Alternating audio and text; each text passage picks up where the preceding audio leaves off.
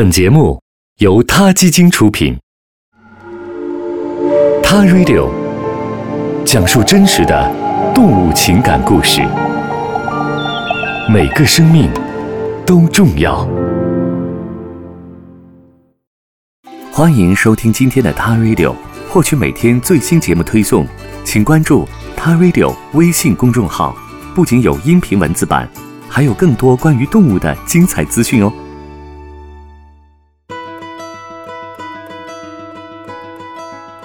和总是表情阴郁的猫相比，狗给人的感觉就是每天傻乐，没有什么烦心事的样子。它们不停地摇着尾巴，不禁给人这样一种感觉：它们真是天生的乐观主义者。看着狗狗们不为任何事情担忧的样子，令人十分羡慕。拥有苦短人生的我们，有时候心态还真比不上一只狗呢。哎，等等，如果你认为所有的狗都像看上去那么乐观，那你就错了。在悉尼大学讲授动物科学的梅丽莎·斯塔林博士做了一项研究，结果证明，并不是所有的狗都是乐天派。斯塔林博士说，这项研究太令人激动了。我们找到了一种客观，并且不会对狗造成任何伤害的方式，监测出它们的情绪是积极的还是负面的。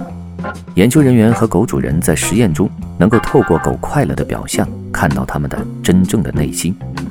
这项有趣的实验是这样进行的：首先，参与实验的狗会被训练听懂两种不同的声音，两种声音的八度不同，因此狗很容易辨识。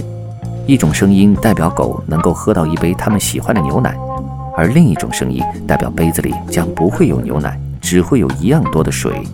当所有狗都能完全区分这两种不同声音所代表的含义后，研究人员开始放一些处在这两种声音不同八度之间的模糊的音阶。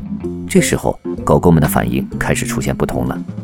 有些狗对这种模糊的声音产生了积极的反应，开始表现出能喝到牛奶时的那种快乐的状态。毫无疑问，这些狗是乐天派。乐观的程度也可以通过对声音的反应体现出来。研究人员发现，那些天性特别乐观的狗，即使是听到和代表着喝水的声音相近的声音，也会兴高采烈。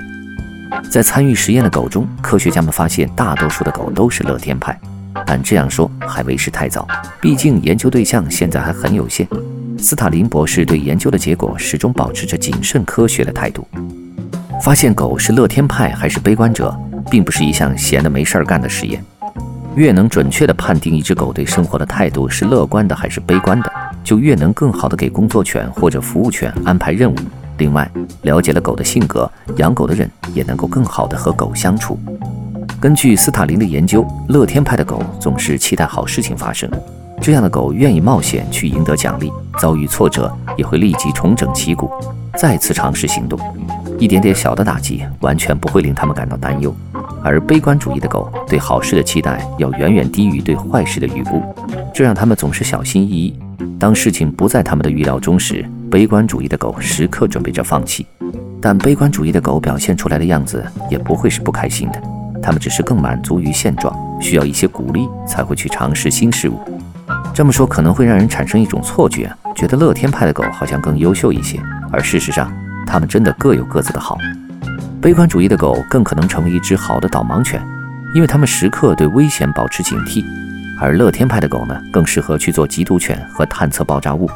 如果能够提前测出一只狗性格是偏向乐观还是偏向悲观，就能够更好地给它们分配自己擅长的工作。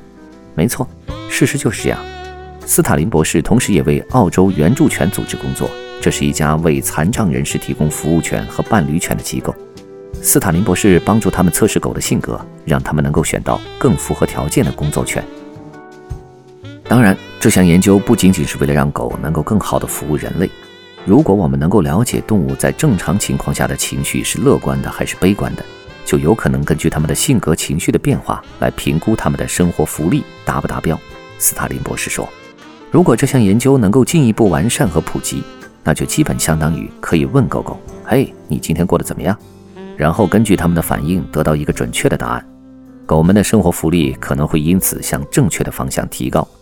人们能够发现什么让狗开心，什么能让狗失望，就不会傻乎乎地拿着一个狗完全不喜欢的东西去逗它们的开心了。”毕竟，狗乐观开朗的外表实在是太具有欺骗性了。谁知道，在他们的微笑表情之下，是不是隐藏着四个字“我不开心”呢？好了，今天的 t i Radio 就到这里，我们下期节目再见。他 Radio，中国大陆第一家动物保护公益电台。在这里，我们讲述动物的喜怒哀乐，尊重生命，善待动物。他的世界，因你而不同。